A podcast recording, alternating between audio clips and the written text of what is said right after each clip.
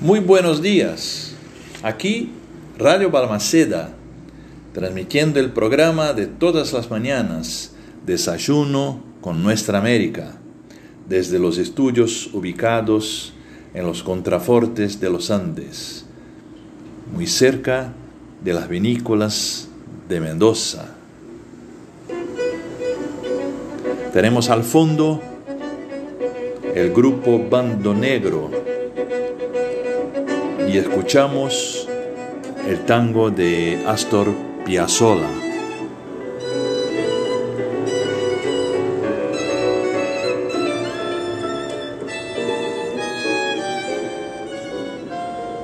Un beso muy especial a nuestra querida y única radioyente Moniquita Rebeca Ferrari Núñez. Y esperamos que tenga un lindo día y un delicioso desayuno con su amada hija Sofía Núñez.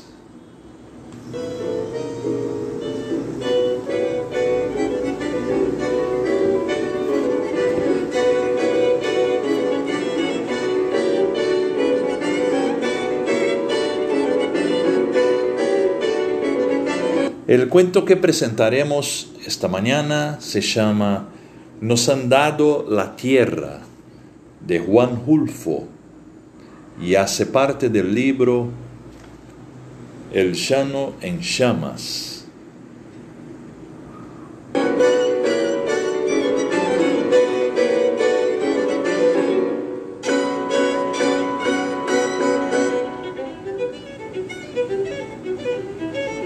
Esperamos que disfruten y que tengan un lindo día.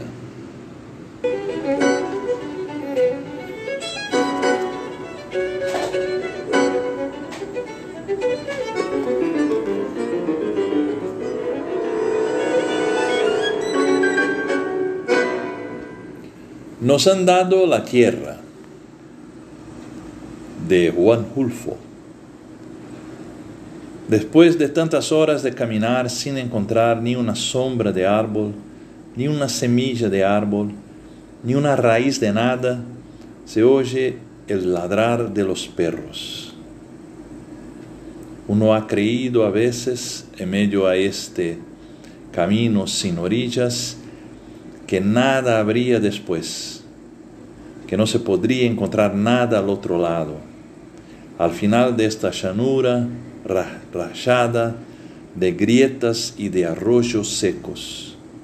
Pero sí, hay algo, hay un pueblo. Se oye que ladran los perros y se siente en el aire el olor del humo y se saborea ese olor de la gente como si fuera una esperanza. Pero el pueblo está todavía muy, muy allá es el viento el que, que lo acerca.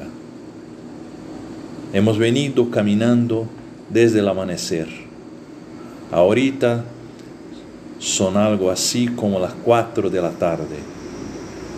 Alguien se asoma al cielo, estira los ojos hacia donde está colgado el sol y dice, son como las cuatro de la tarde ese alguien es Melitón. Junto con él vamos Faustino, Esteban y yo. Somos cuatro. Yo los cuento. Dos adelante, otros dos atrás. Miro más atrás y no veo a nadie. Entonces me, me digo, somos cuatro. Hace rato, como a eso de las once, éramos veintitantos, pero puñito a puñito se han ido desperdigando hasta quedar nada más este nudo que somos nosotros. Faustino dice, puede que llueva, Todos levantábamos la cara y miramos una nube negra y pesada que pasa por encima de nuestras cabezas y pensamos, puede que sí. No decimos lo que pensamos. Hace ya tiempo que se nos acabaron las ganas de hablar. Se nos acabaron con, el calor. Se nos acaba, acabaron con el calor. Uno platicaría muy a gusto en otra parte, pero aquí cuesta trabajo. Uno platica aquí y las palabras se calientan en la boca con el calor de afuera y se le resecan a uno en la lengua hasta que acaban con el resuelo. Aquí así son las cosas. Por eso a nadie le da por platicar. Cae una gota de agua grande, gorda, haciendo un agujero en la tierra y dejando una plasta como la de un salivazo. Cae sola. Nosotros esperamos a que sigan cayendo más y las buscamos con los ojos, pero no hay ninguna más. No llueve. Ahora sí se mira el cielo, se ve a la nube aguacera corriéndose muy lejos, a toda prisa. El viento que viene del pueblo se le arrima empujándola contra las sombras azules de los cerros. Y a la gota caída por equivocación se la come la tierra y la desaparece en su sed ¿Quién diablos haría este llano tan grande? ¿Para qué sirve? Eh. Hemos vuelto a caminar. Nos habíamos detenido para ver llover. No llovió. Ahora volvemos a caminar. Y a mí se me ocurre que hemos caminado más de lo que le llevamos andando. Se me ocurre eso. De haber llovido quizá se me ocurrieran otras cosas. Con todo, yo sé que desde que yo era muchacho no vi llover nunca sobre el llano, lo que se llama llover. No, el llano no es cosa que sirva.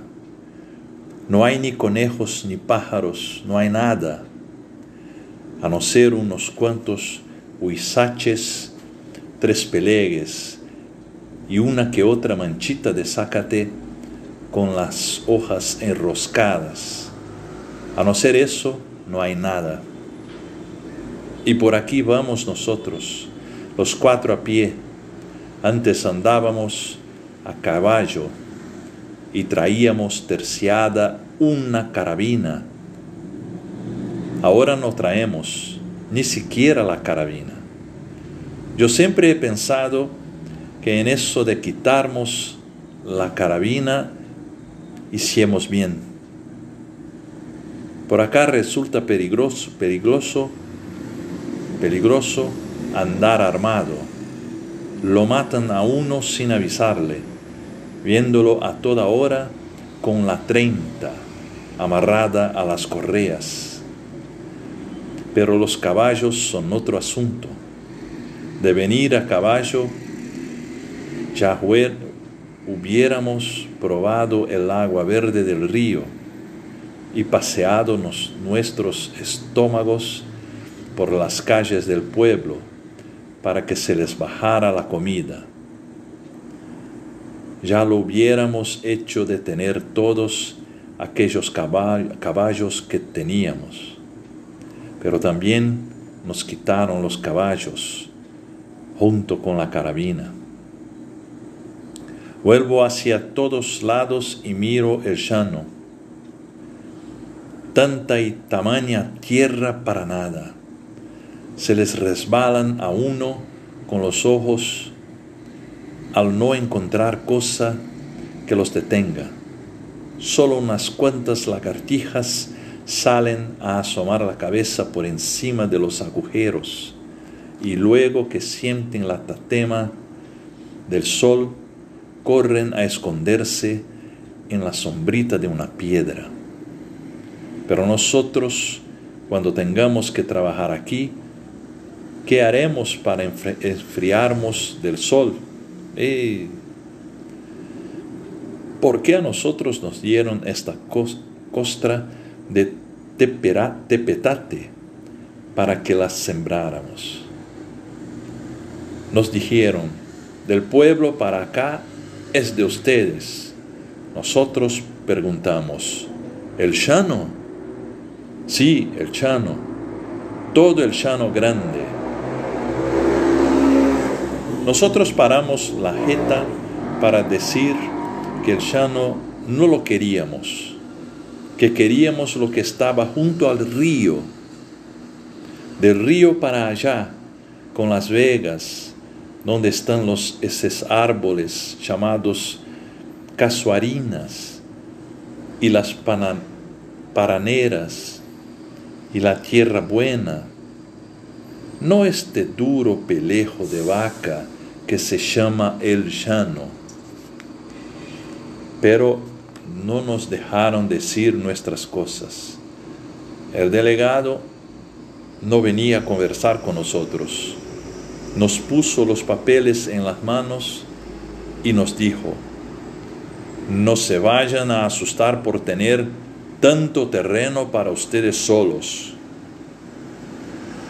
Es que ya no, señor delegado, son miles y miles de juntas, pero no hay agua, ni siquiera para hacer un buche hay agua, ni el temporal Nadie les dijo que les iba a dotar con tierras de riego.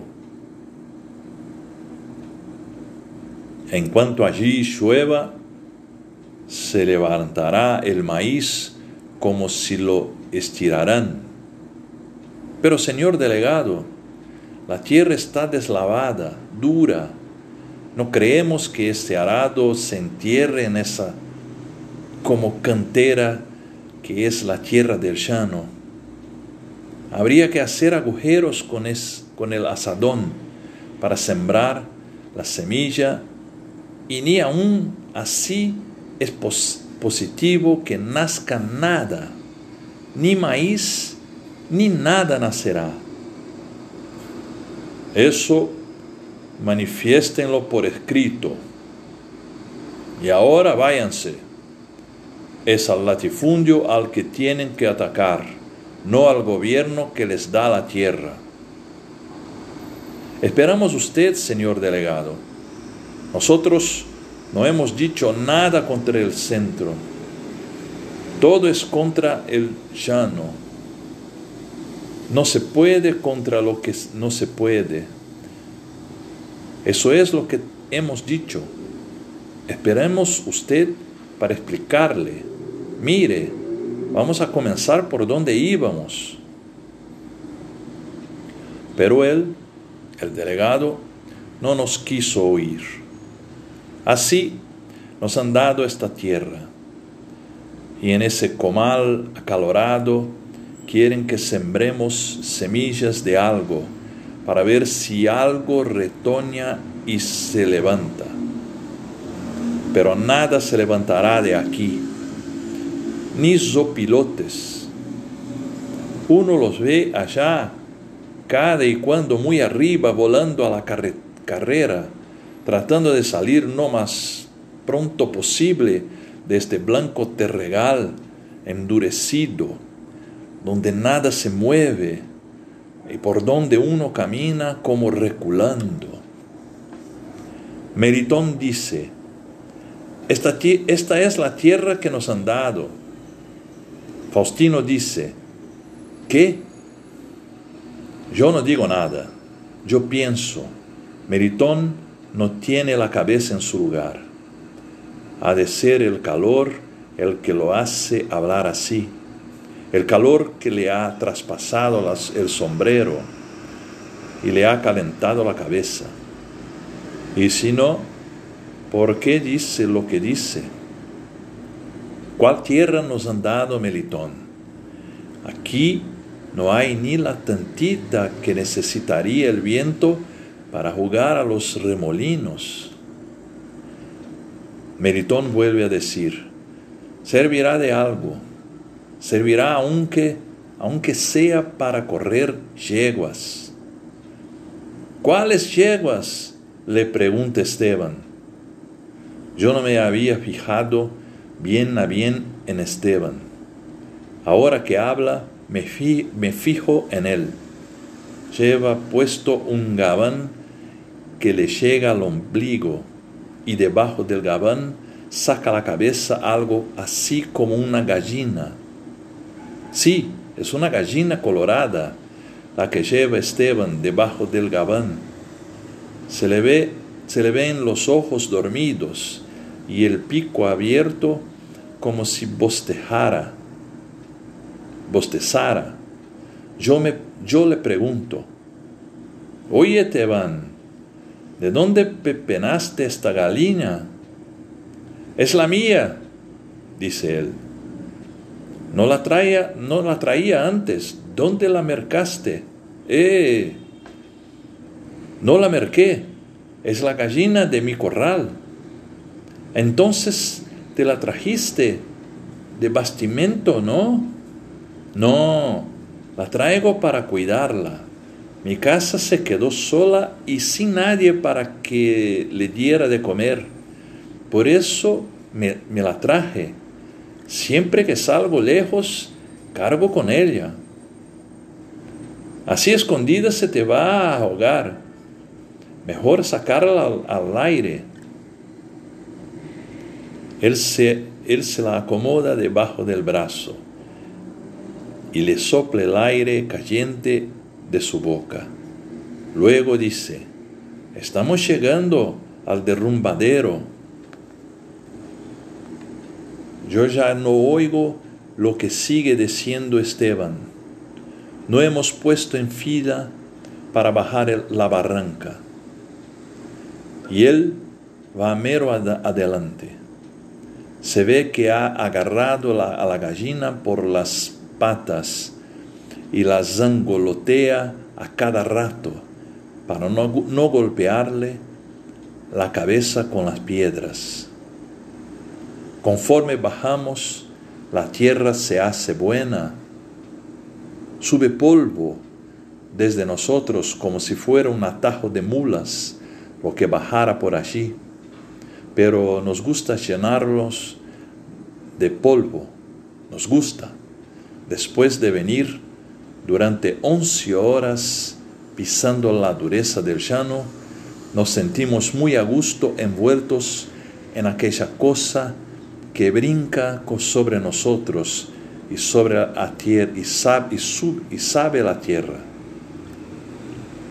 Por encima del río, sobre las copas verdes de las casuarinas, vuelan parvadas de chachalacas verdes.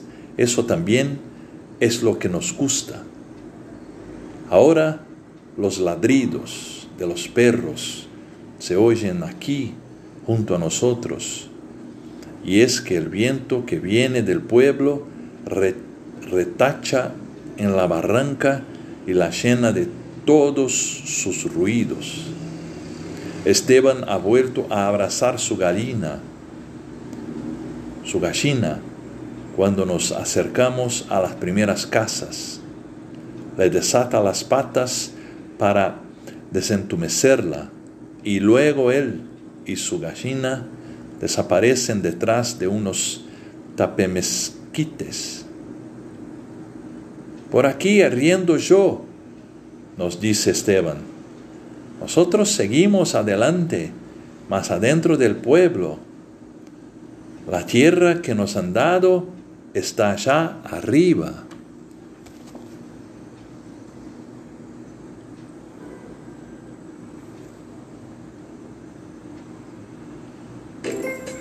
TIM você é sempre valorizado.